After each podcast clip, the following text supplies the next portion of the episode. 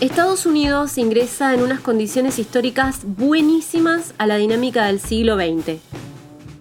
Prevaleció la idea de la unión por sobre la de la secesión y además el pragmatismo los empieza a colocar en un estado mental particular, como contamos, y terminan dominando el siglo XX. Toman la posta que venía teniendo Inglaterra y superan a la madre porque en cierto modo Inglaterra había sido eso. Este conjunto de hermanitos, las colonias, ya se había bardeado con ella logrando la independencia. Después se bardearon entre sí, entre otras cuestiones, para terminar de cortar el cordón.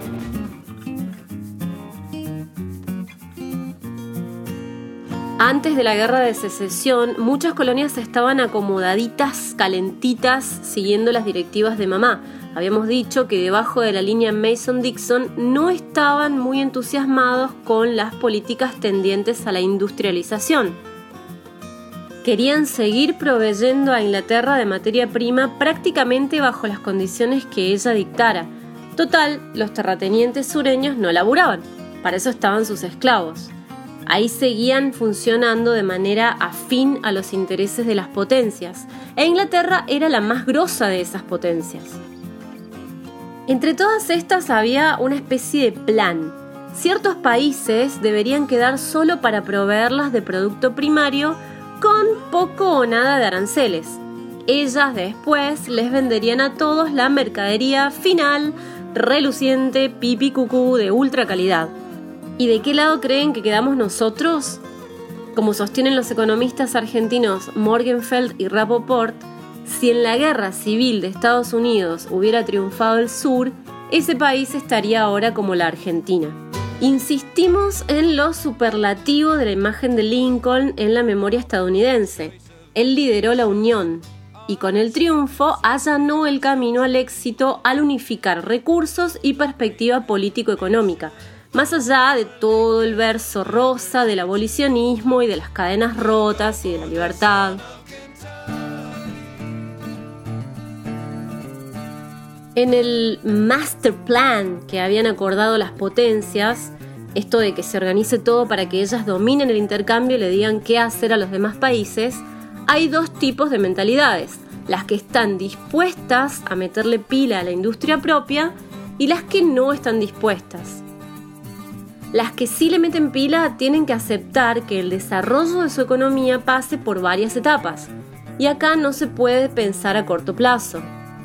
Las mentalidades que no están de acuerdo son las que prefieren el libre intercambio y la no intervención del Estado.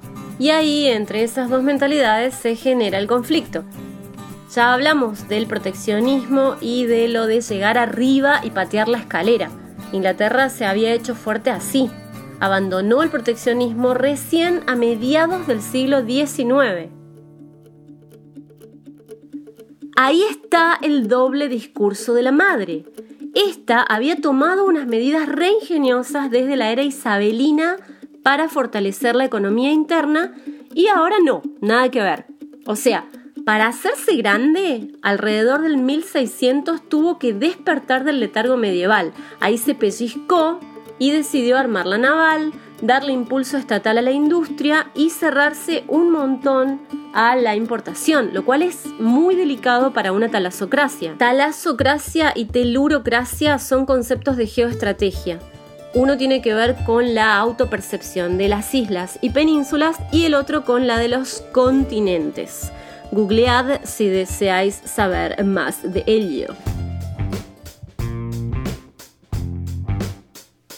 Y aquel fortalecimiento interno permitió que en la talasocracia inglesa se generen las condiciones para la futura revolución industrial. Pero después de ese fortalecimiento interno, cuando ya se había forjado como potencia, promovió hacia las demás naciones todo lo contrario del proteccionismo.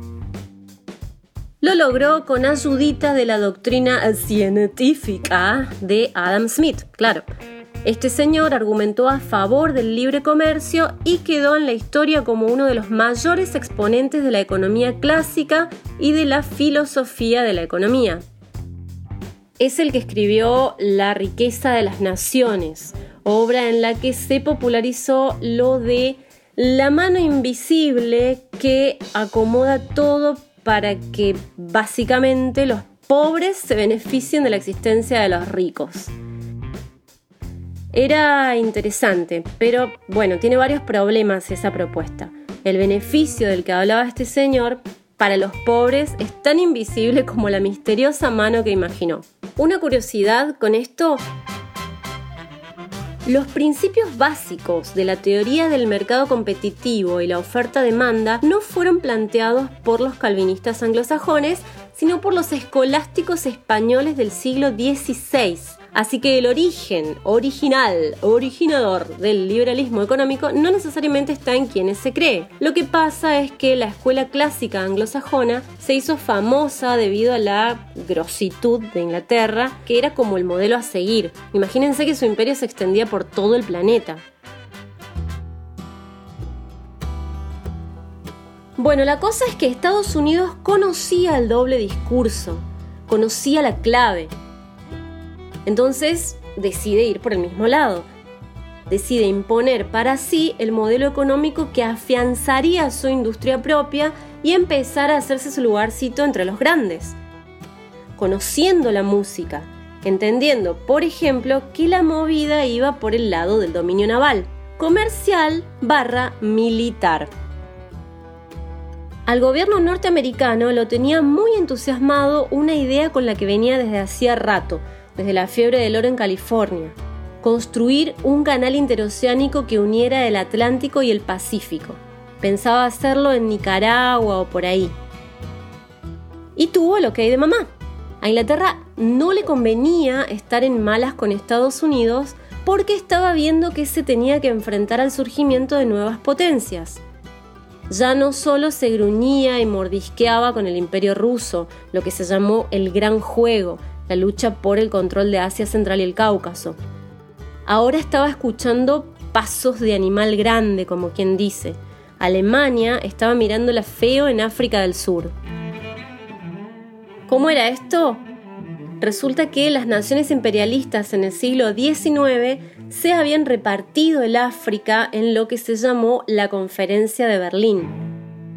Las principales eran Francia, Alemania, Portugal, Bélgica y por supuesto Inglaterra o Reino Unido.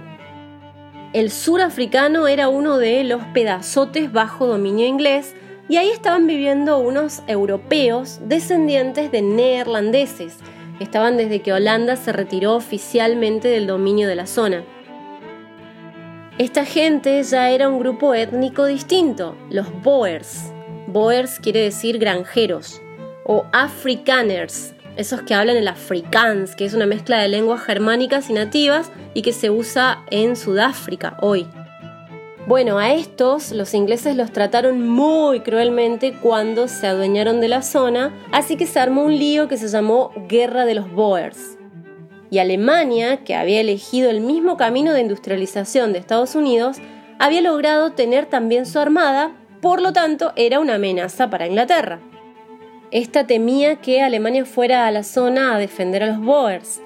Y ya sabemos que dos potencias enfrentadas se agarran en todos lados, no solo allá lejos donde chisporroteó la cosa. Aprovecho para comentar que la expresión campos de concentración se popularizó justamente en esos conflictos, las guerras de los Boers. Lo usaban las autoridades británicas. Es el nombre de estos sitios en los que se encierra a la población de un determinado grupo étnico o región geográfica, no por haber cometido delitos, sino por las dudas. Y se los tiene ahí en pésimas condiciones. También en África hubo campos de exterminio en estas épocas en varias zonas del continente, aunque este otro término se haya popularizado después del nazismo.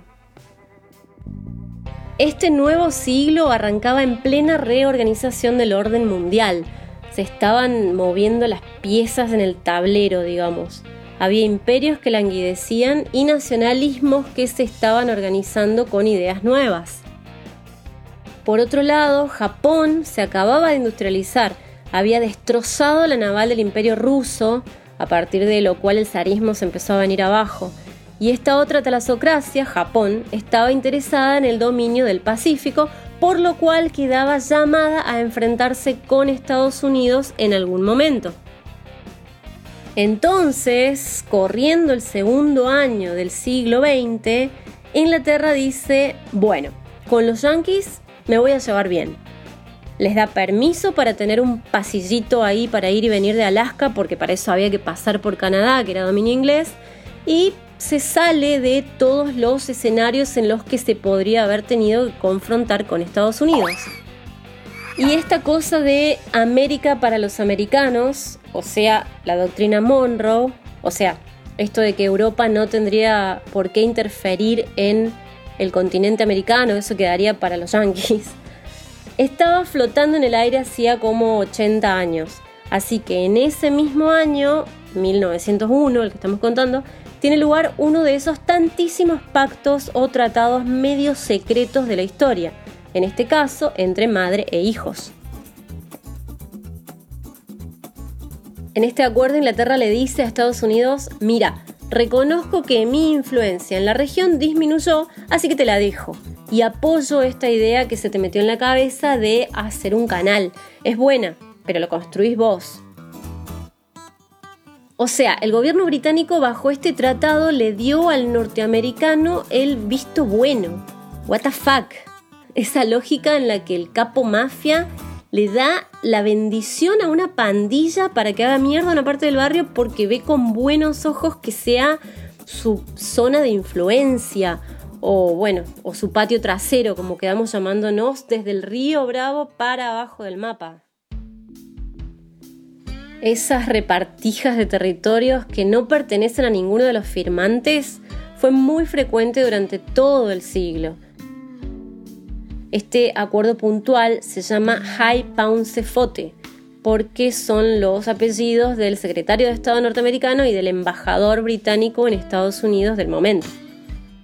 Y con la tecnología y todo el billete, los yankees se disponen a armar la movida cuando de la nada alguien más les gana de mano.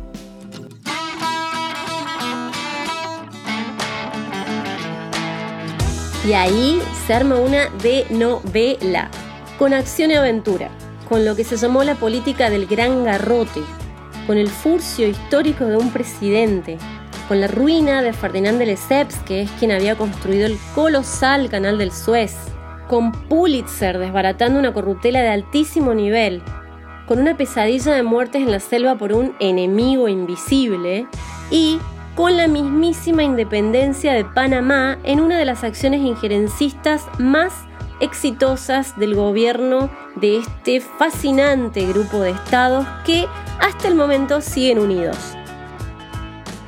Contamos todo esto en la próxima.